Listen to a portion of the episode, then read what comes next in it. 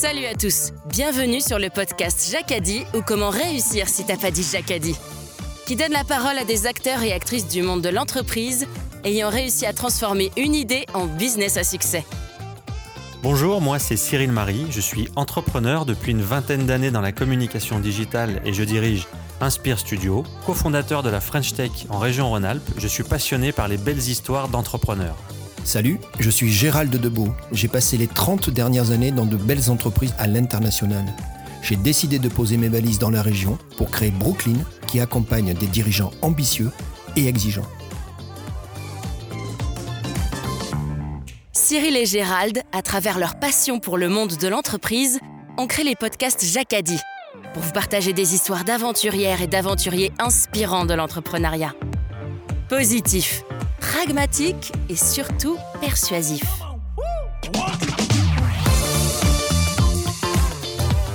Confiance à l'avenir, confiance à la vie et lâcher prise. Et c'est des valeurs qui, qui m'aident aujourd'hui.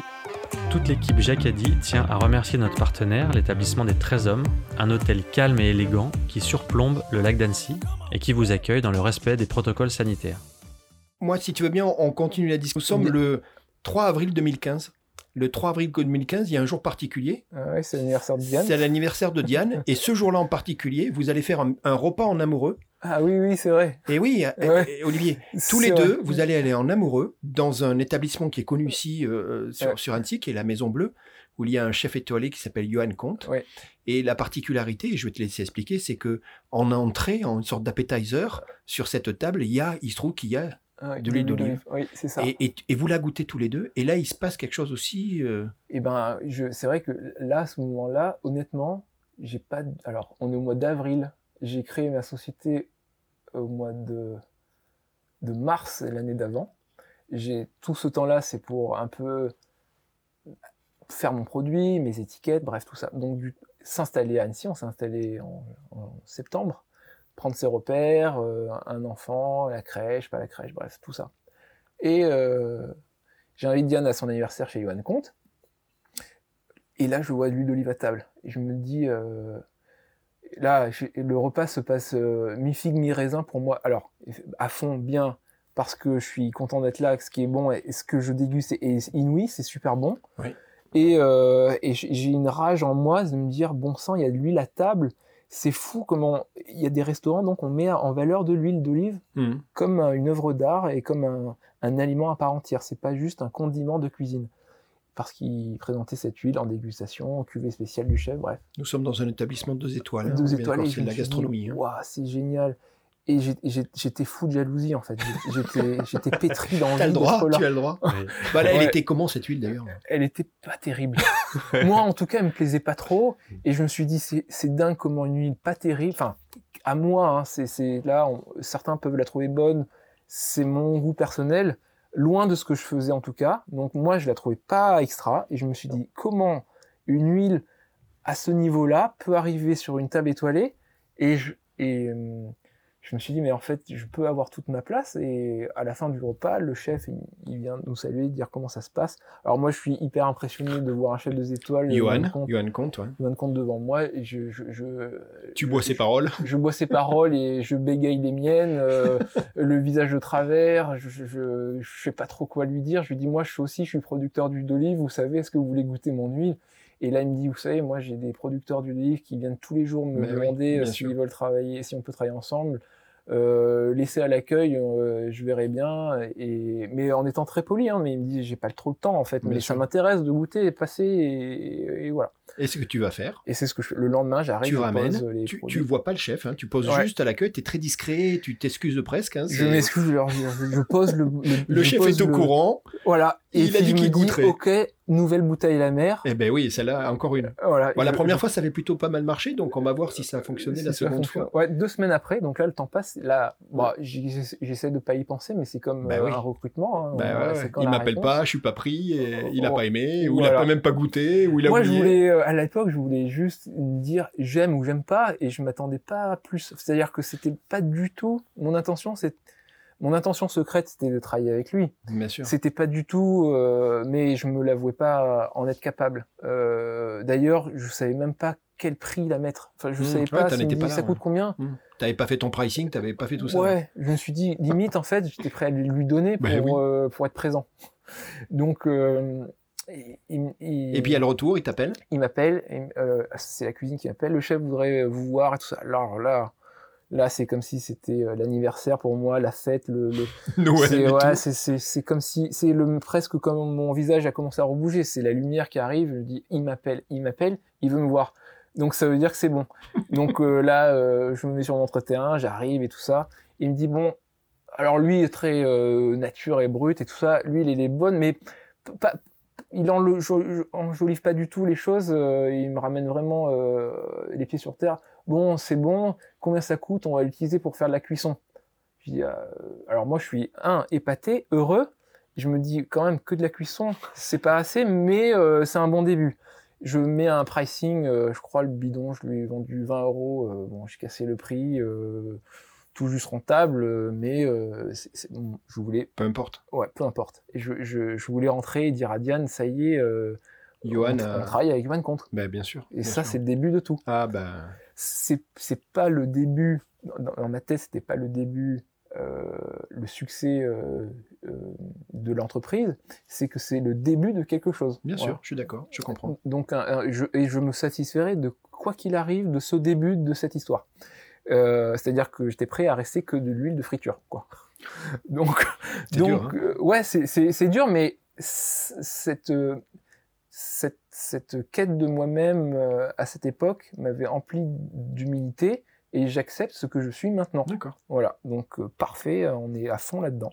Je suis l'huile de friture. Alors, donc, euh, euh, donc, Attends, euh, t'as oublié de dire de Johan Comte. Oui. C'est-à-dire que L'huile de friture, de Johan Comte, de- ça vaut de la puget chez nous, si tu veux. ouais, mais je me suis dit, voilà, après, bon, il a son huile, il- il- et Il travaille déjà avec quelqu'un. Il travaille déjà te dit avec, qu'il a euh, un peu deux- de stock. Voilà, euh, il a un gros il- gros stock Ouais, écoulé. ouais, euh, il me dit c'est simple, moi je te fais pas d'illusions, je veux pas travailler avec toi. J'ai acheté un stock pour euh, au moins deux ans là. il m'a montré le stock énorme euh, et je me suis dit bon ok on en a pour un bon de temps là. Tu vas racheter, tu ouais. rachètes le stock. C'est ça. C'est- Ouais non mais Tu brûles le cabanon. Ouais, a- a- a- après, euh, là, quand même, dans ma tête, euh, je suis en train de. C'est pareil, c'est c'est le petit grain de sable. Enfin, Mais c'est une opportunité. qui a son importance, être chez Yohan Comte, c'est- c'est c'est plus qu'un petit grain de sable. Mais euh, de n'être réduit qu'à ça et de se dire on peut travailler plus que dans deux ans quand le stock sera écoulé, ça reste un petit C'est déjà, c'est Voilà déjà quelque chose. mais je, me- je me raccroche à ça. Euh, Et je crois que c'est vrai que dans, dans, dans la vie, c'est vrai que le moindre petit indice de, de, positif, de positif, il, il faut s'y accrocher comme, un, comme une sangsue. Et quitte à se faire des illusions, en fait. Et donc, je me suis fait, euh, je me suis baigné d'illusions de dire un jour je travaillerai avec lui, même si je le voyais vraiment pas venir comme ça. Parce que pendant une année, euh, je livre des bidons, mais de cuisson, quoi. Et puis après, euh, je lui montre les olives, il me reçoit un peu, j'ai pas le temps de goûter, un peu je l'ennuie, repasse demain, il m'envoie balader, bon je déchante un peu, je me dis bon voilà c'est la vie de l'entreprise, fournisseur un peu négligé, euh, je- pourtant je me casse en deux, je n'attends que ça, euh, c'est mon seul client, mais c'est mon sésame un peu. Et Quand un client me demande alors c'est bon, je dis bah c'est Yohan Comte l'a choisi, mais j'ose pas entre- en- encore utiliser son nom parce que j'ai l'impression de pas être officiel Mm. et par euh, respect envers euh, les fournisseurs avec qui ils travaillent, je m'interdis de, de le dire. Donc euh, j'ai ce côté sportif et valeur qui me dit soit fair play. C'est honorable. tout à Euh, fait. voilà, Mm. ce profil bas quoi, parce que peut-être t'es pas. S'il apprend que tu dis que tu travailles avec lui que c'est pareil, il va te dire non non mais si tu fous le bordel dans les fournisseurs, faut, faut arrêter tout de suite. Donc je profil bas à fond. Aucune photo sur Instagram, Facebook, je parle de ça que quand on me demande, je dis oui, Johan Comte l'a goûté, il aime bien, et puis voilà, c'est tout. Et euh, un beau jour, le service commence à midi, l'huile qu'il utilise, elle est Terrance. Ça a foutu toutes les sauces en l'air. Ah merde.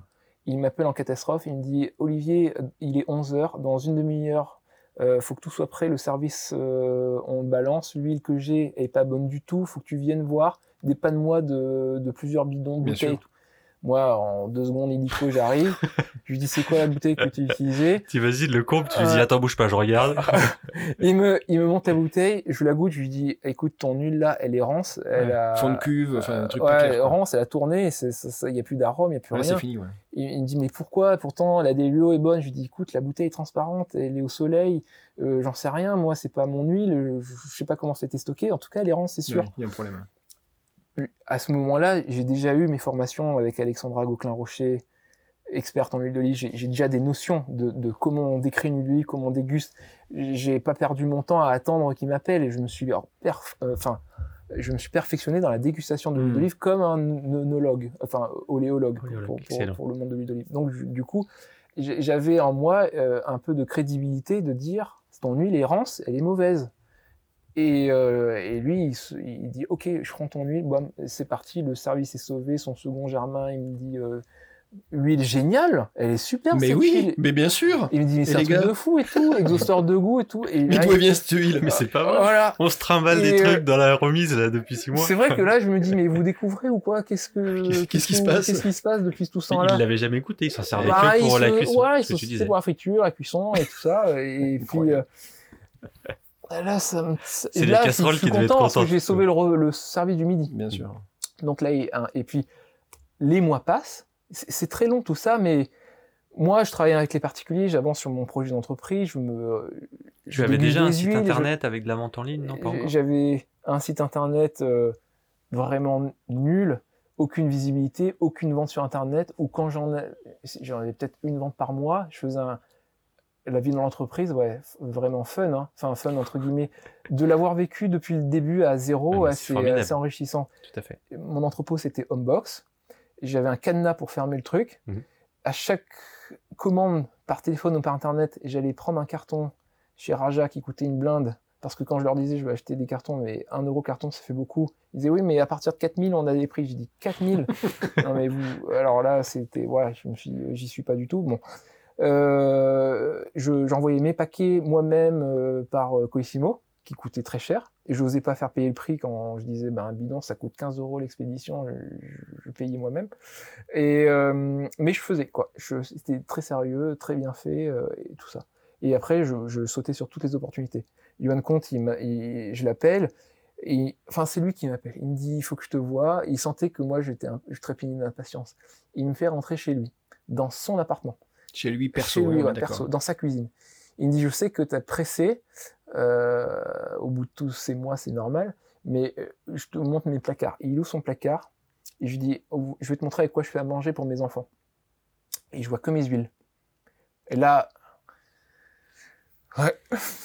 Là, tu t'accroches et tu te dis, putain, en fait, c'est un chef étoilé parce que je me dis, ok, un C'est chef ton huile à toi. ouais. pour sa famille. En perso. Ouais, voilà, pour sa famille. Je me suis dit, Il là, ok, il y a le monde de l'entreprise, du restaurant Ouais. et le monde personnel, Eh oui, privé. bien sûr. Et je me suis dit, bon, c'est vrai qu'il pense à, à- à nous, à mon travail, tous les soirs pour nourrir sa famille. Et là, je me suis dit, c'est bon, sois patient, t'inquiète. C'est juste une question de temps. Ouais. Mais ce que j'ai vécu là m'a rempli de joie. Ça me... Mais il y avait aussi une phase de test, peut-être. Il Ouais, était il y en a- observation. il- Il y a une phase d'observation. Il m'a dit ce ce qu'il a, ce qu'il a aimé, c'est que j'ai jamais dit quoi que ce soit sur les concurrents. Sur, j'ai toujours été assez neutre et j'ai parlé que de mes produits, mais mais euh, je ne suis pas, j'ai pas une démarche commerciale. euh, T'as été fair play, comme tu ouais, disais à l'heure. sportif quoi. Se faire play quand c'est bon, c'est bon. J'accepte comme je suis maintenant. Si c'est il y a meilleur que moi, il y a meilleur que moi. Et si c'est moins bon, je le dis, c'est moins bon, mais je vais pas, je veux pas me faire envahir par euh, l'ego. Euh, voilà, c'est accepter comme on est. Et donc du coup, quand je vois cette cuisine avec ses huiles d'olive, euh, ouais, j'ai l'espoir de encore le petit grain de sable qui qui me, Il remplit devient un peu gros, là. Ça devient un bon grain de sable. Ouais, un bon grain de sable. Et là, je, je me dis, bon, rapidement, il me commande, euh, il me dit, voilà, l'été prochain, est-ce que tu... Ouais, je crois qu'en même moment, c'est le Palace, Palace de Menton, le chef, il a entendu parler de cette huile avec Yohan Comte. Mais il me bien sûr. est-ce- Voilà. Mais oui. Est-ce que euh, je peux travailler avec toi euh, On t'a vu chez Yohan Comte? Et là, je me dis, ah, c'est génial, ok. Mais il nous faut que tu nous fasses une huile euh, dans une bouteille transparente. J'ai dit, ah, quand même pas, c'est pas bien ça. Mais bon, je fais une entorse à la règle et je le fais. Donc, je fais cette expérience-là euh, de, de, faire un truc sur mesure. Euh, Yuan Comte me, me, passe des commandes pour euh, peut-être être... Sur... Ah, donc je développe un nouveau produit là. Et je n'avais que un bidon. Là, je commence à faire un bidon, une bouteille et une bouteille transparente. Donc j'ai déjà une gamme qui s'étoffe. Et euh, je, je, je, me perfectionne, je sais qu'il y a deux fruités, fruités verts, fruités mûrs. Je me dis, il faut absolument que j'ai deux fruités pour répondre à deux besoins, besoins différents qu'ont un cuisinier. Je commence à comprendre mon huile, qu'est-ce qu'ils aiment là-dedans? Ils aiment ce côté très doux, peu amer, euh, et aussi cette histoire que je raconte, parce qu'ils me disent, comment tu fais ton huile? Et je leur dis, bah, moi c'est simple, je, quand je suis en Grèce, euh, je me soustrais au monde. Hmm. J'arrive là-bas, il n'y a pas de téléphone, c'est mon refuge de ma reconstruction. Euh, comme j'ai pas cloisonné ma vie, je, je, dis comme je suis, j'ai pas de vie pro, perso, j'ai une vie. Hmm. Et, et, je dis quand je suis en Grèce, c'est une retraite, il n'y a plus de téléphone, je me réveille quand ça me prend, je ramasse les olives quand c'est le bon moment, et c'est tout, quoi. Si c'est bon, je prends, si c'est pas bon, je prends. Et il me dit, mais c'est une philosophie que tu as comme ça. Et Johan, je pense qu'il était sensible à ça. Je lui dis, écoute, moi, je suis à la verticale de moi-même, de par cette expérience que j'ai vécue. Je suis pas dans la triche. Je suis, euh, je suis ce que je suis maintenant, ici et maintenant. Si tu veux venir voir, tu prends un avion et tu viens. Donc, il est venu en Grèce. Il a vu la récolte.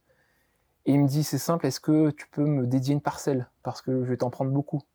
Et là, euh, la, la, la, la machine s'emballe. Là. Tu, tu, veux bien que, ouais. tu veux bien que je te coupe deux secondes? Ouais, ouais. Parce que ben, dans les complices, il y a Johan. Ah, ok. J'ai passé beaucoup de temps vers lui. Tu connais Johan, hein Oui, je connais Bavard. Euh, extraordinaire. Euh, on se connaissait un tout petit peu et voilà. Et, et donc, Johan m'explique. On y va? Ok. Johan, il dit il s'est passé un truc ce jour-là. Je vais voir. Donc, c'est exactement ce que tu dis. Il prend l'avion, il vient chez toi. Il découvre ton environnement. Je découvre les terres, je découvre les oliviers. Tu commences à lui expliquer le respect, le côté euh, centenaire et toutes ces choses-là. Il dit J'ai un coup de cœur dès que j'arrive. Ce côté, tu sais, hors du temps, ouais. lui il dit Je l'ai senti moi. Johan, qui est speed, qui est avec toutes les contraintes d'un chef étoilé qu'on peut imaginer. Il parle de révélation. Il dit rien que le respect des arbres, où tu lui dis, et je me rappelle, on en avait parlé toi-même, Gérald, on les stresse pas les arbres. hein. La tondeuse, tout ça, non, non, ça stresse les arbres. Tout ce respect-là, toute cette. Le symbole de l'amphore, Johan, euh, il m'a fait 20 minutes sur le symbole de l'amphore, tu Ouais. sais, avec le sport, la récompense et compagnie. Tu lui expliques ton process de récolte, ton procès de récolte, ton pressage, Mhm. où en fait, ben, c'est dans l'heure, hein, c'est maintenant, comme tu Ouais. dis, c'est ni trop tôt ni trop tard, c'est maintenant. Et lui, il dit, Gérald, ce rapport à la nature, se prendre le temps. Euh, ben, voilà, il dit à ce moment-là, il- tu vois, on était au-delà de l'huile. C'était aussi l'être humain, et je sais que Johan joue un rôle énorme, même de mentorat, de mentor pour toi. Mhm. Mais il dit voilà, j'ai rencontré un mec, j'ai rencontré une vie, j'ai rencontré une histoire, et en plus, il y avait de l'huile d'olive. Ouais, c'est ça C'est ça, c'est ça. Moi, j'ai voulu lui montrer plus, plus que. Enfin, moi, je, je, je voulais parler de l'huile d'olive, pas du goût, pas- de ce qu'elle est comme elle, comme on elle se déguste, parce que ça, c'est subjectif. Je voulais montrer comment on la, comment elle naît avec tout ce qu'il y a autour. C'est-à-dire quelle est, quelle est la philosophie qui, qui m'entoure quand je vais faire cette récolte-là. Et euh, je pense que c'est, il a adhéré à cette vision-là, qui est dans le respect infini du produit, infiniment Et puis dans l'amour, dans l'amour de le fabriquer. L'amour, C'est le fabriquer, l'infiniment petit, le, le, le, chaque détail compte. Chaque olive est, est un, un- comme un petit bébé qu'on va, qu'on va, qu'on va, s- on va, on va s'en occuper, on va le soigner, le bichonner. Chaque arbre, on les connaît tous, on les stresse pas. S'il y en a un qui est fatigué, on le laisse de côté. C'est comme des êtres humains, ça fait, c'est des, c'est Bah des oui. membres de la famille. Hein. Bah, bien sûr. Combien Ils ont vous des avez d'arbres noms. Vous euh, avez combien d'arbres? on a 800, plus de 800 arbres. D'accord. Et, euh, le plus vieux, on le date à peu près de 1800 ans. et on l'appelait Yoda. C'est l'arbre préféré de Johan. C'est très bien. Voilà, Yoda, c'est le sage. euh, C'est le sage, ouais. C'est le sage. Alors là, il- euh, l'anecdote, c'est que la dernière récolte, on a remarqué qu'il s'affaissait un peu. On a construit un petit muret euh, Pour l'aider. euh, pour l'aider. Avec, euh, on, a- on- ouais, on, a- on- on néglige aucun arbre. Quand, Ça, ça me donne envie d'aller visiter la plantation, Gérald, vraiment. Ah, mais vous pouvez Ouais. venir, c'est vraiment. euh, J'accueille les, les bras ouverts ceux qui Génial. découvrir, euh, parce que je me sens moi-même dans cette conduite d'Olivret, parce qu'elle fait partie de l'image que je me suis reconstruit après cet, cet accident, où j'ai démarré ma vie d'une page blanche, et finalement, cette huile d'olive et cette façon de faire. Euh, est, est- est- est ma nouvelle personne en fait. Enfin, et Bien la sûr. personne que un j'aurais ensemble avec- toujours Tu es toi être. maintenant. hein. Voilà, c'est ça. C'est, c'est bien plus qu'un produit. C'est, c'est pour ça que je voulais pas montrer que le produit et à la limite le produit, importe peu, si ce n'est que l'histoire et la façon d'être qu'on peut transposer dans sa propre vie Mhm. est, est importante à- à- pour moi et de le partager. Donc c'est c'est ça qui compte et c'est ça qui a été attractif, je pense, euh, pour euh, en savoir plus. Et finalement, on a grandi ensemble, c'est-à-dire que lui m'a dit on veut- je veux une huile pour ça, pour un dessert. Donc moi j'ai dit bah comment on fait? On va, on va faire ça. Il a vu des oranges quand on est au petit déjeuner. Ouais, il a me dit, il me les faut pour le petit déjeuner. J'avais jamais l'idée, en fait, de faire des oranges parce que je voulais pas concurrencer des producteurs d'oranges. Je suis allé voir les voisins. Est-ce que je peux mettre en caisse? Oui. Hop, comment on fait? Et j'ai, pendant deux ans, fourni à Johan des oranges que pour son restaurant. Et je me suis plié en quatre à faire venir des palettes, euh, ranger chez, euh, euh, Homebox. euh, même, même pas là, Les- c'est une chambre froide à Rumi chez euh, Thomas Le Prince. Ouais. Euh, autre entrepreneur à Rumi où je lui dis est-ce que je peux loger une palette d'oranges? Il me dit ouais mais c'est toi qui gères donc euh, à chaque commande j'allais à Rumi je prenais la caisse les voitures par contre il y avait cette empreinte philosophique où aucun impact les oranges poussent sur l'arbre sans produits chimiques ils sont nés là où ils doivent naître c'est deux saisons, il Mm. n'y a pas de produits congelés, il n'y a pas de traitement après germ- anti-germination. C'est ok, il y a eu le chemin qui les a amenés, mais c'est un arbre méditerranéen, deux saisons, qui arrive sans, sans calibrage. euh, elles sont comme elles sont maintenant. Voilà, c'est tout, tout, tout ça fait que on, on a travaillé sur un dessert qui- est sorti du lot, qui a eu des prix. Les On, on va en parler aussi. dans deux secondes. Voilà. Je me permets encore une fois, j'ai demandé des anecdotes à Johan. Et il me dit Ah, ben j'en ai une. Il me parle du moulin, Ah de oui. ton moulin. Donc il dit d'abord, Gérald, sois clair. Ah, on est bien d'accord, c'est un moulin moderne, entre guillemets. Et Oui. il dit Attention, hein, c'est les normes européennes. On est bien Oui, d'accord. Tu vois, on enlève le- l'idée du moulin qu'on a, nous, Européens. Et il me dit L'idée, c'était de goûter l'huile sur un toast. Et ce toast, ce pain, avait été légèrement toasté sur la cheminée, puisqu'il y a Ouais. une cheminée dans le moulin. Et puis il me dit, il y avait une bouteille rouge bizarre à côté, mais bon, euh, voilà. Il dit, je vais revenir sur la bouteille. Et il dit, au moment où il goûte ton huile, il y avait euh, euh, à, à côté une, une tartine de miel pour Ouais. essayer de casser un petit peu un moment l'amertume et compagnie. Et rappelle-toi le nom de la rue de la maison d'enfance. Oui, les abeilles. Ça va? Ça va. Tu- Je t'avais dit hein, que ça ressortirait. Et là, il me raconte, il me dit euh, les abeilles qui sont à 1600 mètres d'altitude et qui butinent plutôt des noyés, donc du coup et compagnie. Et tout prend du sens, quoi. Et il me dit euh, on passe un moment incroyable. Bon, un moment, il faut boire parce que voilà. Ouais. La bouteille rouge, euh, eh ben, c'était pas de l'eau avec euh, des bulles. Ouais, c'est Hein une piquette. Mais il me dit j'étais tellement dans un état second que j'aurais tout pris. Une piquette Tu artisanale. vois, là, c'était le, le padawan. Vous étiez en train de faire le truc du Jedi, tu sais, comme Ouais, Yoda. euh, et, euh, et, et- et il dit, mais, mais à ce moment-là, il me dit, je sais que je vais faire un dessert. Tu te Oui, rends compte? Et le dessert s'appelle Retour de Kalamata. le retour de Kamal. Et ça, je l'ai Kalamata. su après quand je suis revenu de ma récolte. D'accord. lui, lui, il est, il est venu au pas de course, euh, Ouais, trois bah, jours, euh, chronométré. On a fait tout ça. Alors, je ai montré les orangers, le miel. Le miel, effectivement, 200 ruches à 1600 mètres d'altitude, loin de tout village, ville, champ. On prend ce qu'il y a. Quand il y a, il y a. Quand il n'y a pas, il n'y a pas. Le miel, il est ce qu'il est. Cette année, euh, on l'explique euh, avec la météo, avec les saisons, avec ce qu'il y a eu comme fleurs et tout ça. Moi, hum, je pense que le locavorisme, c'est ça un peu. C'est les aliments qui naissent au même endroit sont faits pour se combiner. Et, et donc, euh, du coup, euh, on a ce toast euh, avec du miel, l'huile d'olive qui sort du robinet. La, la- la fraîcheur de l'huile d'olive, c'est unique quand elle, elle- elle- elle a, euh, elle vient de naître. Et hop, on, mélange tout ça. Et lui, il a il il a l'âme d'un pâtissier. Et il, a, il a tout de suite eu la- la- l'association des deux. Ça lui a euh, Donner des idées donné culinaires. des idées. Ouais, et, ouais. mais il me l'a pas dit en fait. Et il, il me dit, il faut que je travaille avec un dessert autour de, des produits, euh, de, de tes produits. Vois avec euh, mon pâtissier, euh, pense au miel et tout ça. Donc moi, hop, je pars, euh, je, je, je rentre de la récolte et je lui dis, ok, prends le miel, prends l'huile d'olive, comme on a refait, le- on refait le petit déjeuner qu'on a C'est ça, exactement. On refait ça dans le moulin et euh, le pâtissier, il, il- il- il comprend, il comprend l'association. On travaille pas longtemps, hein, trois semaines, et il me dit on va l'appeler Retour de Kalamata. Et là, moi, j'ai beaucoup de ça, ça- ça me fait vraiment très plaisir parce que c'est euh, on n'avait jamais mis Chris et Olive ni Olivier en avant et là on met Kalamata déjà ça, ça parle. Pour, les auditeurs, Kalamata, c'est le- la ville principale à côté de, là où on se trouve. Quoi. On a Exactement, tout à fait. Donc c'est vraiment ton identité. C'est ton identité, d'autant plus qu'on a en produit. L'huile qu'on produit est un AOP Kalamata. Donc Très bien. Donc euh, euh, tout a du sens. Exactement. Donc du coup, ce produit-là, euh, AOP Kalamata, on trace, on, on, est assez officiel dans le fait qu'on travaille ensemble.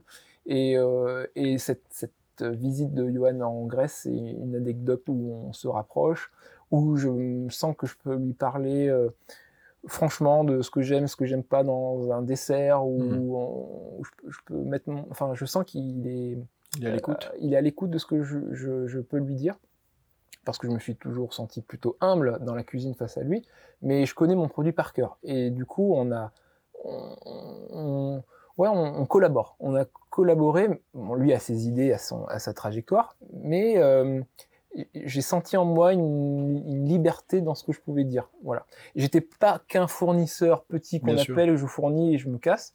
J'arrive, euh, il me dit goûte ça, donne-moi ton avis, et c'était assez participatif et ça c'est important. Il, me dit un truc, il me Gérald, Gérald, dans, ce côté révélation, il, me raconte une histoire aussi et, je te cacherai pas que j'ai rigolé quand il m'a il dit regarde, je, je, il est dans ton jardin, il, dit il y avait des aubergines et des tomates par terre, et il te fait la réflexion, il dit mais non, ça va pas. Et il te dit mais il faut les ramasser, il faut, faut les ramasser. Et tu réponds surtout pas, ça nourrit le sol. Et il me dit Gérard, tu te rends compte de ça? Et, il me dit mais oui, il me dit c'est lui qui a raison. Il fallait surtout pas les ramasser. Ça rentre dans le sol et ça nourrit et ainsi de suite. Et tu vois, le, cet écosystème dont tu parles là, Enfin, c'est touchant. Moi, je connais un peu Johan et tu le connais. Hein. C'est un mec exposé avec beaucoup de choses. Et quand il me parle de ça, c'est ouais, ça, ça, paraît un peu dérisoire euh, vu les, les, problèmes qu'on a, mais finalement, quand on y réfléchit, ça nous ramène vraiment à, ce qui est l'essentiel. Quand euh, il me dit les tomates, faut les ramasser, elles sont en train de pourrir par terre, euh, ou les ramasser plus tôt, je lui dis mais non, rien n'est perdu, parce qu'en fait le sol, il va se nourrir de ces tomates. Exactement. Euh, et, là, je sens qu'il dit ah ouais non mais attends, le, en fait c'est la lecture du monde qui est un peu bizarre. Qui change à ses yeux. En fait. Voilà, la lecture du monde de ce monde-là est, est, intéressante. Et moi, c'est simple dans ma tête, c'est assez simple parce que euh, c'est toujours pareil. Je suis comme je suis là maintenant. Si elle est tombée, la tomate, euh, elle est tombée, et puis euh, le sol, il va s'en nourrir, et puis des vers terre, et ainsi de suite. Mais ouais, faire quoi. C'est vrai, c'est mmh. la permaculture, c'est ça. Hein. T'as une mauvaise herbe, faut pas l'arracher forcément. Peut-être qu'elle est là, si elle est là, c'est bien. Et cette idée-là m'a aussi guidé pour faire cette huile-là non filtrée, parce que si l'huile d'olive arrive au moment de l'automne, c'est pour mieux rentrer et subir l'hiver. Mhm. Donc du coup, il y a un intérêt à, utiliser l'huile d'olive euh, l'hiver, plus comme un condiment, mais un, ingrédient à part entière. Et du coup, son importance prend toute sa place. Parce que euh, la nature fait bien les choses. Donc euh, il y a certains fruits et légumes, s'ils arrivent à ce moment de l'année, il n'y a, pas de hasard. Il n'y a pas de hasard. Et donc du coup, je, je suis nourri de cette un peu façon de lire le monde un peu bête et méchante, brute et sans, sans filtre, ou c'est comme ça, c'est comme ça, et puis on s'accommode, on s'adapte, et puis voilà. Olivier, on va partir, on va reculer, on va sortir de l'olive, on est en 2015, et on va parler de sport. Ah ouais. Ça va? Ça va. Parce que ça, c'est un sacré truc, hein, as, tout à l'heure. Donc, nous sommes en 2015, et là, tu vas rencontrer quelqu'un dans une course. Alors moi, ça m'a fait bien rire, parce que tu te doutes, je me suis renseigné. Donc, on est dans les Vosges. Ah D'ailleurs, il paraît que j'ai appris que les Hauts-Savoyards, les Vosges, ils l'appellent les montagnes à vaches. Je ne sais pas si les Vosgeois sont au courant, mais hein, voilà, que ça soit bien clair. Là, on parle de, de, de, trail, hein, voire d'ultra trail. Et euh, euh, tu vas rencontrer quelqu'un qui s'appelle Antoine. Antoine. Et là, alors tu le connais un peu parce qu'il est un peu connu, il mm. bosse dans une, dans une chaîne de télé, c'est ça? Oui, c'est ça. Trek, enfin qui est, euh, Trek TV, qui... diffuse des épisodes sur le trail running. Donc tu le connaissais de là, enfin tu le suivais, j'imagine, dans ses émissions, et tu le, tu le, rencontres par hasard, en fait. Tu, ouais, je le rencontre en vrai par hasard et, je me suis dit, ah, c'est génial, je rencontre un mec de la télé, quoi. Ouais, ouais, exact. c'est un peu comme ça. Et là, euh, euh, moi, je suis, j'étais dans ma seconde vie et le trail, je le pratique dans d'une autre manière. Mhm. Et je cours plus pour moi et vraiment recroquevillé dans ma carapace et dans mes idées, dans, dans, et je cours comme ça. Et je sens que lui, euh, je croyais qu'il était dans la performance, mais lui aussi il court pour le fun. Pour et finalement, exactement. Ouais. Et euh, ça nous a beaucoup rapprochés parce que je me suis dit, euh, bon, c'est marrant, on peut être dans l'excellence, c'est-à-dire euh, être inspirant médiatiquement, Mhm. sans être dans la performance. Exactement. Et, et ça, c'est quelque chose qui me plaisait beaucoup parce que ça, c'est un peu, c'est beaucoup ma pratique, euh, y compris l'huile d'olive. C'est-à-dire que je fais, je, je, je- je rêve d'être inspirant dans ce produit-là sans chercher à être le meilleur du monde. Mhm. Euh, Je pense que donc, ce qui est inspirant, c'est la manière de faire. Et, euh, et, et d'être assez transparent. Donc du coup, euh, le- le- la façon de pratiquer, de, de, de faire, de partager, euh, c'est une tranche de vie qui a son pesant d'or, c'est-à-dire qu'on n'a pas besoin d'être le champion de la course pour euh, être Pour intéressant. prendre du plaisir. hein. Voilà, et prendre du plaisir. Et Donc- donc, du coup, je lui ai raconté. Alors, le courant est très très vite passé, hein, c'est des atomes crochus, ça, c'est la vie qui fait comme Mm. ça, on s'entend très bien. Je, je suis. Je suis euh, et puis il me dit euh, Ton histoire me plaît, l'huile d'olive, tout ça, ça me plaît. Et lui, il n'avait goûté que des pugées. Ben oui. Enfin, sans, dire que la Comme, pugée, comme, euh, comme, c'est comme une grande majorité de gens. son référentiel, c'est ça. Je lui dis, il y a, il y a autre chose, il y a des choses qu'on peut, qui sont différentes et, et qui ont peut-être plus de travail que demanderait une huile de supermarché. Hmm. Et donc, du coup, euh, il me dit, ah, ça m'inspire, je pense qu'un jour, je ferai un film sur toi. Moi qui regardais les épisodes, je me suis dit, ah ouais, un film de Trek TV sur Chris Olive, euh, ouais, je- j'y pense même pas. Donc, la phrase est lancée. Oui. On va continuer, Oui. parce qu'il va se passer quelque chose sur le sujet. Euh, 2017, Diagonale des Fous. Intéressant, traversée de l'île de la Réunion, 170 km. Oui. Vous vous retrouvez là-bas en famille, vous finissez la course, chacun de son côté, parce que tu l'as dit, tu cours pas pour l'autre, tu cours pour toi. Vous n'avez pas le même niveau, le même gabarit, enfin voilà, il n'y a rien de comparable. Il me dit, Gérald, je l'ai fait en 47 heures. Antoine, oui, Gérald. Et toi, comment ça s'est passé pour toi Tu t'en J'ai mis euh, 40 heures, je sais plus exactement, c'est vrai, mais ouais, euh, ouais, moins de 40 heures, 35. Et tu vas le 36, retrouver sur la ligne d'arrivée? Je vais, alors oui, on, on se retrouve sur l'île de la Réunion. Moi, je, le, le- le- le- alors j'ai fait la course pas du tout pour la perf, ni pour le classement, ni rien. Je fais la course parce que, vivant loin de mon île, je me suis dit euh, toujours dans ces- cette, cette- cette intention de, de- de mettre en toute chose. Bon, je cours. Une des courses les plus connues, c'est à la Réunion la Diagonale des Fous. Bien sûr. Il faut que je la cours euh, Elle est pour toi, savoir ce que c'est que le trail. Je me Bien suis sûr. dit peut-être que ouais, il faut que je sache ce que c'est que de courir 170 km. Donc je, je, je pense que c'est pas un format qui me convient, mais j'y vais, donc je m'entraîne et tout ça, et je pars à fond là-dedans. Et on se retrouve en famille, donc Diane vient, les enfants et tout. euh, les Vosgiens étaient là, euh, les, Les euh, fameux. Voilà, les fameux Vosgiens. On est une bande de copains, on se retrouve à La Réunion, et euh, Antoine, il est sur la course. C'est- une, aventure, hein. c'est vraiment courir euh, deux nuits dehors, euh, deux journées, euh, pas savoir si. Enfin, mal partout ouais, une introspection très très très poussée parce que euh, quand c'est que le mental qui guide nos pas, c'est c'est- ouais, on fait le tour de soi, hyper intéressant. Euh, on sort de là forcément différent. Et puis euh, je partage un truc assez fort avec Antoine parce que même si on s'est pas vu de la course, on s'est vu avant, après, on a ensemble vécu un peu ce que l'autre a vécu. Et sans se dire grand chose, on, on- ouais, on- notre complicité se renforce. Mm, Pour moi, c'est j'ai des amis, j'en ai très peu. Euh, ouais, c'est un, c'est un ami pour moi parce que je sais que euh, je- je- c'est le, le- le genre d'ami où quand je peux, je peux ne pas le voir pendant six mois, quand je le revois, c'est comme si je l'avais quitté hier. Donc, C'est euh, souvent la définition de l'ami, et, et c'est ce qu'il dit aussi. 2018, UTMC, 2018, pardon, UTMB. Ultra Trail, euh, UTMB, pardon, Mont Blanc. Donc là, on est en boucle autour du Mont Blanc, pareil, Ultra Trail. Olivier, tu es plutôt bien préparé, lui moins.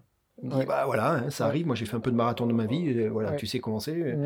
Et il dit, euh, et ça se passe pas bien pour Antoine. il Il, ah ouais, il pioche euh, mi-course, il me dit, ça commence à partir et tu le sens. Et, euh, il pousse, il pousse, il pousse, mais à un moment, voilà, tu peux plus. Il abandonne avec euh, beaucoup de regrets. C'est très difficile. Il me dit, voilà, j'ai- vraiment attendu le dernier moment. Assistance euh, et compagnie, donc euh, ça va pas bien. Et euh, on s'occupe de lui, mais toi, tu pioches aussi à ce moment-là. Ça devient difficile. Et euh, malgré son, son, état, il y a un passage en Suisse à un moment, c'est ça, tu te rappelles Et il me dit euh, non, non, il fallait que j'aille le voir, quoi. C'était plus fort que moi, parce qu'il n'est pas bien à ce moment-là, je crois. Ouais, il est pas bien. Lui, il avait en fait une infection, il avait un, genre de rhume, mais il a quand même pris, il est sous antibiotiques, il a pris le, le, le, départ de la course, il euh, était mal parti.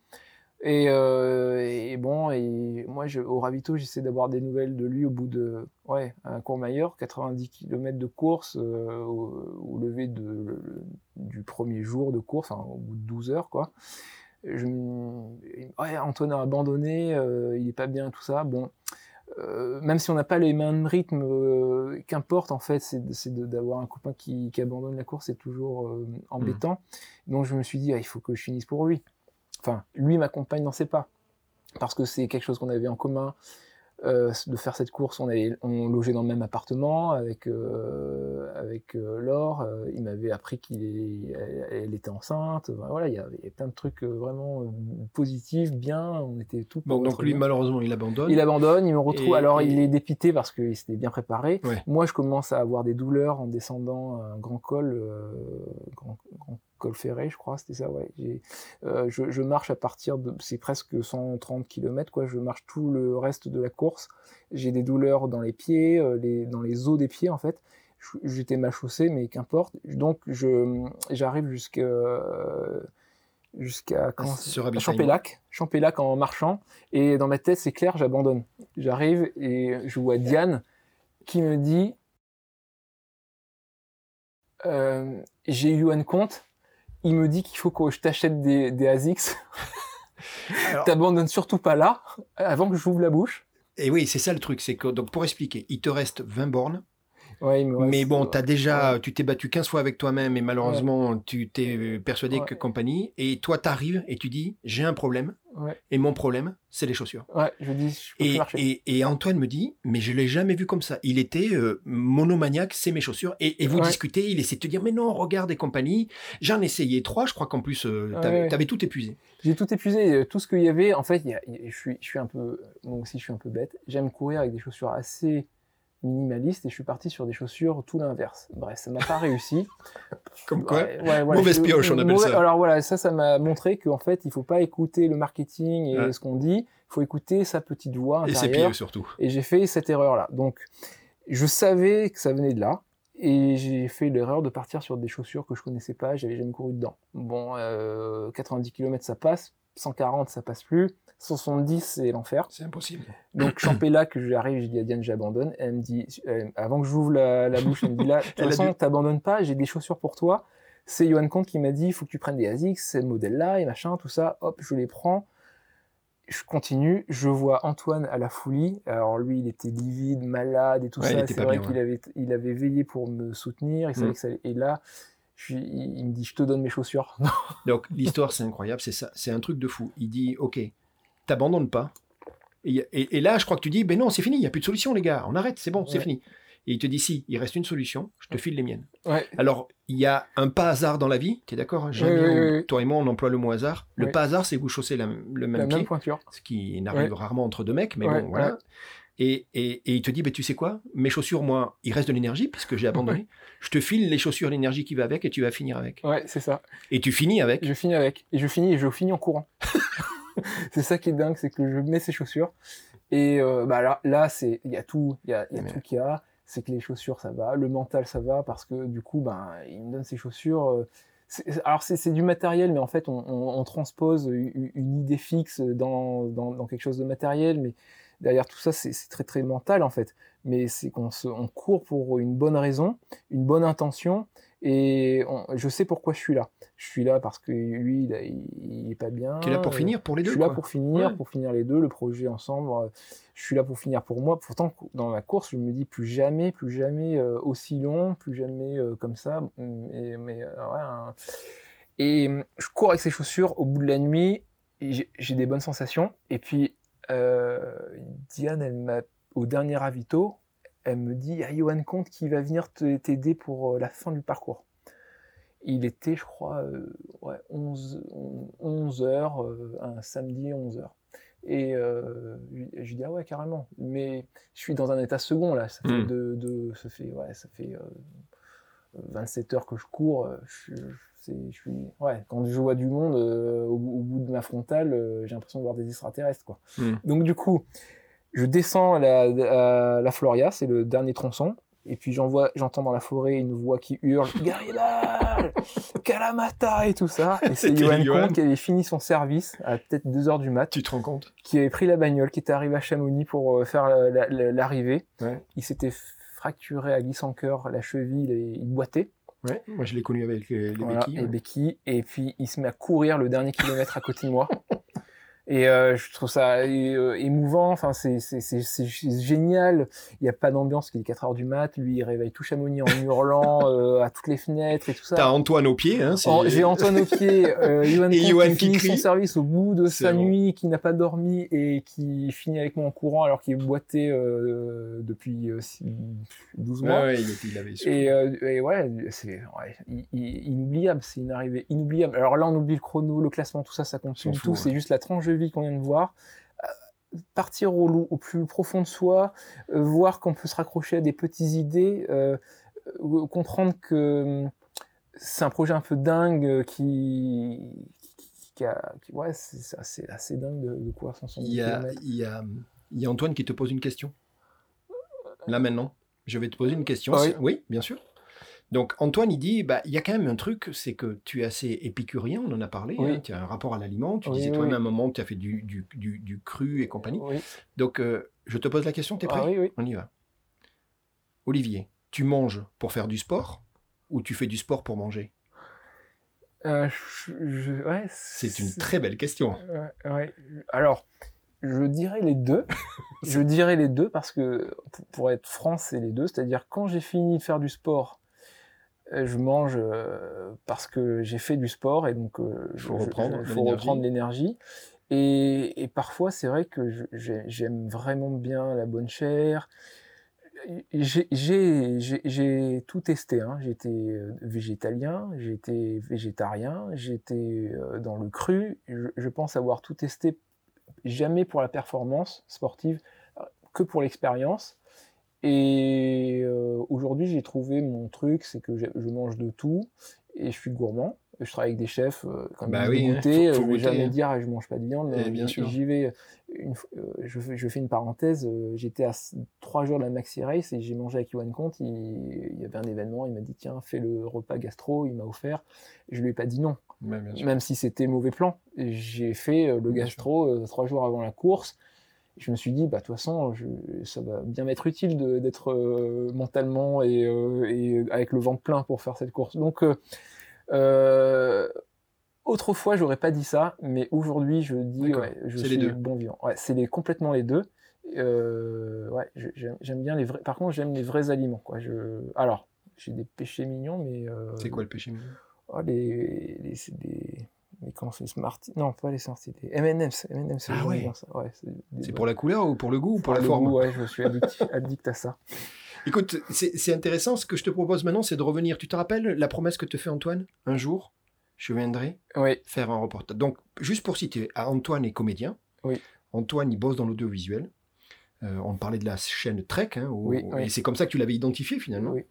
Et puis il y a trois ans, il t'appelle, il te dit Je viens, j'ai trouvé, ça y est, j'ai une équipe. On vient, on vient de tourner en Grèce pour faire un documentaire sur toi euh, et sur l'huile d'olive. Ouais. Et- Et tu lui dis un truc à ce moment-là, quand même assez incroyable. Tu lui dis Il n'y a pas de problème, je m'occupe de tout. Tu te rappelles que tu ouais, dit ça? Je me souviens. Sauf que lui, quand il arrive, il dit c'est un super moment, hein, ça y est, tu vois, le- il découvre. Sauf qu'il dit euh, bah il s'était pas occupé de tant de choses que ça. C'est ton côté un petit peu, mais tout va aller, t'inquiète pas, ça va aller. Et lui, Oui. tu sais, il est très carré, il voulait du repérage et compagnie. Exactement. Et, et il me dit putain, on se retrouve dans les montagnes. À chaque fois, je le regarde, j'ai envie de l'étrangler parce qu'il me dit oui, c'est bon, mais c'est pas bon parce que les voilà. Et il me dit euh, bon, ça se passe. Ouais. Euh, la soirée se passe bien. Il me dit par contre, on se prend une drachée. Voilà, c'est même Oui, pas une drachée, c'est une énorme pluie parce que bien évidemment les tentes n'étaient pas euh, Adapté pour Il n'y avait pas, il y avait pas ce qu'il fallait. On est trempé. Le jour numéro 2, euh, redéconvenu, il était prévu et tu le savais Oui. parce que tu avais dit que tu t'en étais organisé. Euh, euh, le tournage au pressoir. Te rappelles l'histoire au pressoir? Oui, oui, oui, je me Et souviens. qu'en fait, ouais. il dit non, je rigole. Il, te, Oui. il te regarde, il dit tu rigoles Il Ouais. n'y a personne, le pressoir il est fermé. Et toi, tu fais pirouette, cacahuète, tu te rappelles tout ça? Oui, Je mais c'est bon, tu négocies avec le mec. Le fou, mec, ouais. je sais pas comment tu as réussi, je veux pas savoir, il arrive. Enfin, il, le me dit c'était une journée sans fin, mais finalement, il dit tout ça, on l'a capturé. Et le reportage à la fin, il y avait tout ça, quoi. Et c'est et et ça, Olivier. C'est- vrai que ben, moi, je suis assez. Je, je, je- je suis pas trop hab- habitué aux caméras et tout. Et quand il me dit je viens tourner avec une équipe, euh, je crois qu'il vient avec une petite caméra, on filme et puis euh, Ouais, la, je la me bonne rends pas quoi. compte. Voilà, je me rends pas trop compte de ce qu'est un tournage. J'en avais jamais vu de ma vie. Et c'est vrai qu'il arrive avec le monteur. euh, je comprends derrière, il y a un budget, donc il y a les, les, les- les minutes sont comptées, on va dire. Ouais. Euh, on n'a pas le Enfin, il est venu pour 4 jours, pas plus. Euh, donc là, j'ai ma récolte en même temps, donc je, je, je, je travaille, hein, je fait les, les olives. Dans mon idée, c'était je l'emmène courir un instant, on, filme un truc dans la tête. J'avais préparé, mais dans la Ah, tête, c'est-à-dire je me suis dit, je l'emmène là, on va courir. Et puis voilà, mais dans sa tête préparée, c'est-à-dire Ah oui, on va par ce sentier-là, là il y a un point de vue aérien, Exactement. ici on va pouvoir récupérer la voiture parce qu'on peut pas monter avec toutes les caméras. C'était ça le repérage. Moi j'étais pas du tout là-dedans, les Je te confirme, hein, c'est ce qu'il m'a dit. Ouais, C'est- ouais, c'est ça. Il m'a dit, mais comment on passe avec les caméras? Il faut qu'on monte la voiture. Par quel sentier? Moi, j'étais avec le GPS dans un endroit qui capte pas. À la tombée de la nuit, où est-ce qu'on met la tente? On l'a posée, il faisait nuit noire. Et les tentes, euh, elles étaient faites pour la Grèce, euh, 20 degrés, il se met à pleuvoir. Euh, êtes trempé effectivement, cette idée du, du- on devait filmer le- le- l'extraction de l'huile, sauf que ce jour-là, c'était euh, Saint-Dimitri. Et le Saint-Dimitri, il y en a un dans le moulin qui s'appelle Dimitri. Et donc, il travaille pas le Saint-Dimitri. donc, du coup, il est non négociable. La Saint en Grèce est plus important que ton anniversaire. D'accord. Donc, tu as tout le village qui vient te voir. Donc, tu vas surtout pas bosser. Tout le village va venir te dire bonne fin de Saint-Dimitri. Du coup, depuis ce jour-là, à chaque Saint-Dimitri, je vide de. Enfin, il n'y a pas de Tu récolte. dois avoir une sacrée stratégie de recrutement, tu sais. Voilà, Il j'ai- y a est ton 5 prénom Dimitri chez dans ta Et- boîte, t'es foutu. Quel est ton c'est prénom ah, c'est très dur. Mais ça, c'est intéressant après, culturellement parlant, de comprendre comment on Bah travaille. oui, bien sûr. Mais euh, un pas moyen de plier le gars. J'arrive, j'ai les caméras, le drone, le machin. Je lui dis, oui, c'est important quand même là. Il y a quand même une équipe, on va tourner et tout. Il me dit, non, non, non, non, on se repasse demain et tout. Bon, on négocie. Il ouvre exprès, on fait un tournage. Euh, anecdote parce que c'est la pression. On a récolté, bien sûr. Ça veut dire que la récolte qu'on a fait aujourd'hui, on, on la met à la poubelle le soir si on ne presse pas dans la journée. Parce que Mm. moi, c'est non négociable. Si on ne presse pas dans la journée, on ne fait pas dans mes cuves, quoi. Donc on arrive à, f- à- à faire ce film, mais euh, c'est vrai que lui, il a stressé. J'ai découvert Antoine euh, hors de lui. euh, il m'a dit, il m'a parlé d'étranglement. hein, ouais, il, il était dingue parce que rien n'allait comme il fallait. C'était pas du tout dans le plan. Il devait s'adapter à chaque nouvelle mauvaise surprise. Et, euh, et en plus, moi, j'arrivais pas à parler dans un micro. J'ai la voix qui chante. euh, on fait des reprises, des reprises, des reprises. Et ah, j'ai, ouais, la, la caméra et moi, c'était, ça fait pas bon ménage. Après, il- et personnellement, dans ce truc-là, dans ce tournage-là, je l'ai jamais dit, mais il y a eu un truc qui s'est passé. Vas-y. Là, tu peux le dire, pe- personne n'écoute. Ouais, dans, la, dans cette histoire de reconstruction là, et peut-être que c'est un ingrédient, j'en sais rien. Après avoir couru toutes ces courses et fait ce film, il m'a dit dans le film, on va parler de l'huile d'olive, mais aussi un volet sur toi, et cet accident de santé que j'ai eu. Parce que euh, il, il me dit, il y a le trail running, ok, qui- tout ça c'est lié en fait, Bien tout est sûr. lié. Et quand j'ai fait, en fait, j'ai tourné cet épisode et qu'il a été diffusé, c'était la première fois que je, je, je parlais officiellement de ce qui m'est arrivé. Je l'avais jamais fait.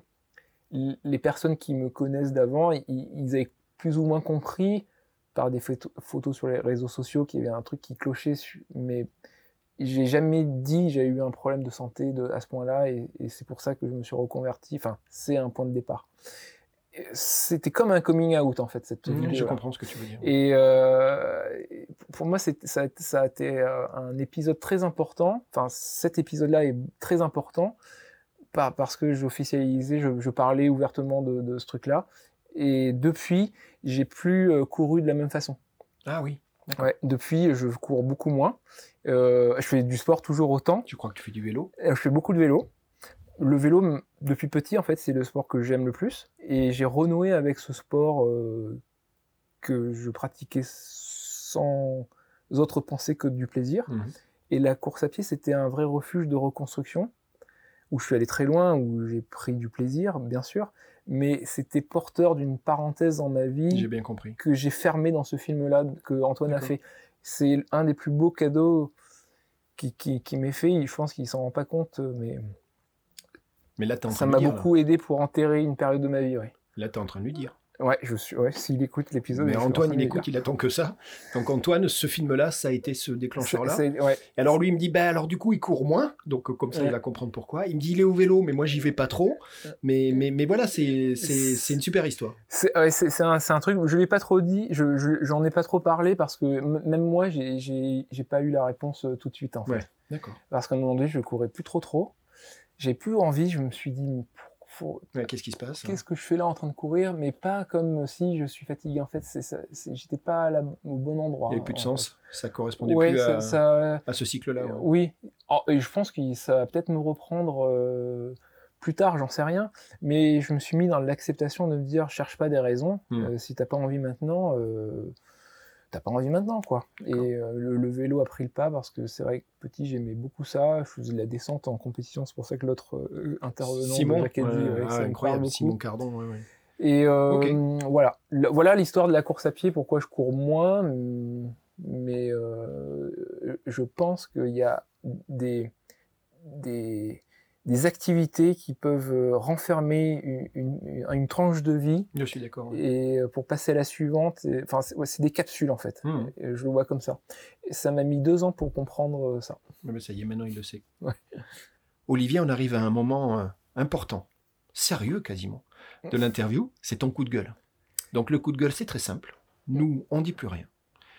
Tu t'exprimes. Le coup de gueule, c'est aujourd'hui, il se passe des choses. J'imagine, te connaissant, qu'il y a des choses qui, qui t'embêtent, ou qui, qui piquent un peu, ou, qui, ou tu penses qu'il y a de l'injustice, ou t'horripiles, hein, c'est toi qui décides.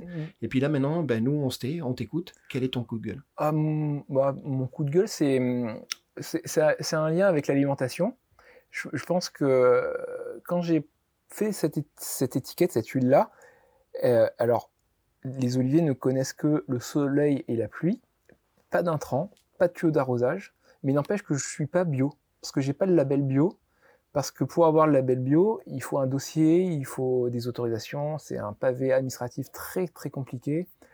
En plus que je, c'est de l'administratif grec, euh, européenne, sur une petite parcelle. Donc c'est, je me rends compte qu'avoir un label bio, c'est très dur et que quand on est une certaine taille, euh, sans dire industriel, parce qu'il y a des artisans qui sont bio, mais je pense que le label bio euh, est pas à sa place. Mon coup de gueule, c'est de dire c'est sur les produits qui contiennent des produits chimiques, on devrait dire chimiques ou intrants chimiques ou produits euh, Pas naturels. pas naturels, voire produits de merde, c'est là-dessus qu'il faut dire produits de merde. Et sur le ça en produit marketing. bon, c'est bon parce que en fait, la- la- la- on doit donner la facilité à ce qui est vrai, pur et sincère. Et en fait, euh, pointer du doigt là où il y a des problèmes. Et donc, focaliser sur une étiquette où on dirait produit chimique, attention, ça va pousser ceux qui le produisent à moins le faire. Ça va être avoir un levier bénéfique que de dire on va faire du bio. Aujourd'hui, le bio, c'est devenu une norme. Dans les magasins bio, j'ai vu des gens regarder les ingrédients de tout ce qui est bio pour aller chercher qu'est-ce qui est bio dans le bio. Et du coup, on décrédibilise le bio. Parce que maintenant, tout, tout le monde fait du bio, mais euh, à la vérité, c'est très administratif. Et c'est surtout euh, le bio, les labels bio ont surtout été mis en place par les industriels, ce qui est paradoxe complètement débile. Donc moi, mon gros coup de gueule, c'est à ce niveau-là, c'est de dire, c'est sur la merde qu'on devrait écrire merde. Entre guillemets, je suis, je suis, je suis un peu. C'est un coup de gueule, Ah, ouais, coup de je suis, je, je, parle droit. pas bien, mais euh, sur les produits qui sont sains et qui n'ont pas en fait euh, d'autres intentions. Besoin de se justifier. Exactement. Ils ont mis toute l'intention pour faire un produit sain. Mm. Et comment ils peuvent dépenser plus d'énergie pour prouver qu'ils sont sains? Et, et c'est là où moi je suis, je, suis en, porte-à-faux, je, m'inscris en, défaut par rapport à ça. Mon produit que j'aime le plus, c'est celui-là, c'est cette euh, huile d'olive AOP Kalamata. Elle n'est pas bio, mais il n'y a aucun intrant. Euh, c'est le soleil et la pluie, il n'y a, rien, et je ne mettrai pas d'étiquette bio pour faire plaisir à un industriel ou un magasin bio. Celui qui veut, il prend, il la goûte, s'il aime, lui, il achète, et s'il n'a pas confiance, il vient en Grèce pour voir s'il y a des produits phyto ou pas mm, chimiques euh, dans l'eau Et, là, on, touche du doigt ce qui est une vraie histoire. Voilà. voilà le coup de gueule, c'est ça. C'était parfait. Merci beaucoup. Euh, quand on a fait notre euh, SWOT, entre parenthèses, on s'est posé des bah questions et on s'est dit c'est quoi notre, euh, notre positionnement, nos valeurs, si tu veux. comme dans chaque projet, tu te, tu te, poses un peu pour essayer d'être en, pour être aligné avec tes partenaires. et ce qui est ressorti, parmi d'autres, les trois qui sont ressortis les, les, les plus importants, c'était positif, comme tu l'as dit plein de fois, pragmatique et persuasif. pragmatique parce que c'est fondamental de savoir trancher au bon moment et, de savoir prendre la mmh. décision qui va bien, c'est très instinctif, quand tu le dis, comme tu le disais. Et puis persuasif, parce que bah, quand on rentre dans ces logiques, euh, euh, pas d'imposer, mais de réussir à convaincre des gens de, de nous suivre, il faut être persuasif. Et c'est à l'opposé de forcer ou d'imposer, si tu veux. Et euh, savoir, savoir se persuader, et tu le disais dans, dans les courses, en fait, c'est avec toi-même, donc tu, tu, fais un gros travail là-dessus. Et puis dans l'autre contexte, euh, qui est contexte d'équipe ou d'association ou de projet, être persuasif pour que les gens te suivent. ça s'appelle du, leadership. Tout à fait. Donc ces trois mots-clés, c'est un peu ce qui se passe derrière notre définition de ce qu'on appelle le jacadisme. C'est un petit clin d'œil. Hein. Oui, oui, oui. ça n'existe pas, c'est pas quelque chose que tu vas retrouver souvent, mais c'est le jacadisme englobe le positif, le pragmatique et le persuasif. Et nous, on aime bien dans les épisodes Jacadi euh, donner la parole à notre invité et lui demander à lui quel serait euh, le mot-clé, son mot-clé, sa définition propre du jacadi. Ça peut être euh, une phrase, ça peut être, comme disait Gérald, une couleur, ça peut être une sensation, un moment ou juste un mot-clé. Nous, on en a trois. Une autre, tu les connais, on les partage, je pense. Et, et, à toi de nous donner le tien, en fait, si tu en as un et si tu as une idée de quel serait euh, le Jacadi de, de Chris et Olive, et d'Olivier plus particulièrement Moi, ma définition du Jacadi, ça serait le feu sacré.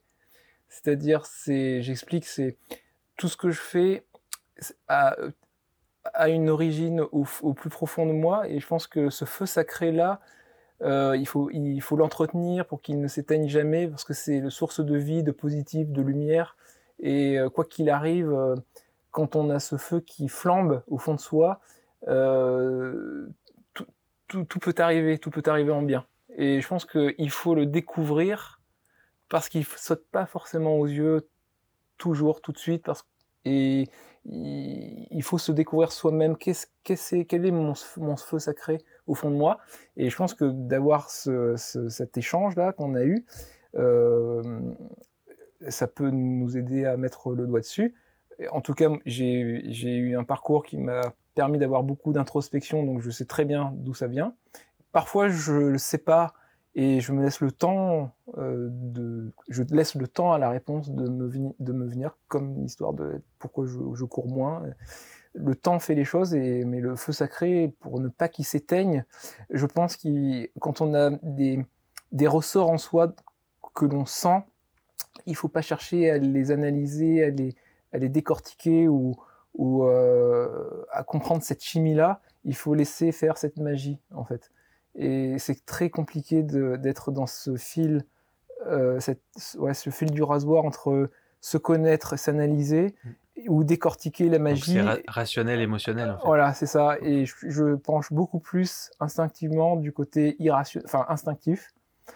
J'ai un feu sacré, je sais, je le perçois. Je veux pas forcément que, en savoir plus. je sais qu'il bouge. Tu veux le vivre, en fait. Voilà. Et euh, pour moi, le, ce Jacadi, c'est parler de ce feu sacré, en fait, qui, qui fait flamber plein de petits foyers, mais, il, y a une, il, y a une, locomotive là-dessous qui, qui, qui, tourne. Magnifique. Très bien. Le feu sacré. On doit tous en avoir un et il faut s'appuyer dessus. Ouais, il faut, on en a, il faut on en a allumé un avec Gérald ensemble. Tous les jours. Il qui est intéressant. Des feux sacrés. Et il y a de la plaque. Je te remercie, vraiment. Avec plaisir. Merci, Gérald. On, arrive à la fin de notre épisode. On a passé un moment euh, assez fort. Je te remercie vraiment pour toute cette sincérité. Ah, avec plaisir, ça m'a fait plaisir euh, aussi. Pour, pour se, se parler libre et, euh, et serein. Merci Gérald. Euh, notre épisode touche à sa fin. Euh, à très bientôt à tous pour un nouvel épisode de Jacadi. Euh, N'oubliez pas de vous abonner à nos, à nos différents flux, enfin là où vous souhaitez nous écouter, que ce soit directement sur Apple Podcast ou sur Deezer ou sur Spotify, ou même sur Google Podcast depuis peu. Euh, merci à tous pour votre écoute et à très bientôt pour un nouvel épisode de Jacadi. Merci Olivier, au revoir. Merci, Merci, Olivier. au revoir, à bientôt. Dit, suivez-nous et abonnez-vous bien sûr. On se retrouve bientôt pour une nouvelle partie. En attendant, soyez positifs, pragmatiques et persuasifs. Dit, inventez vos propres règles.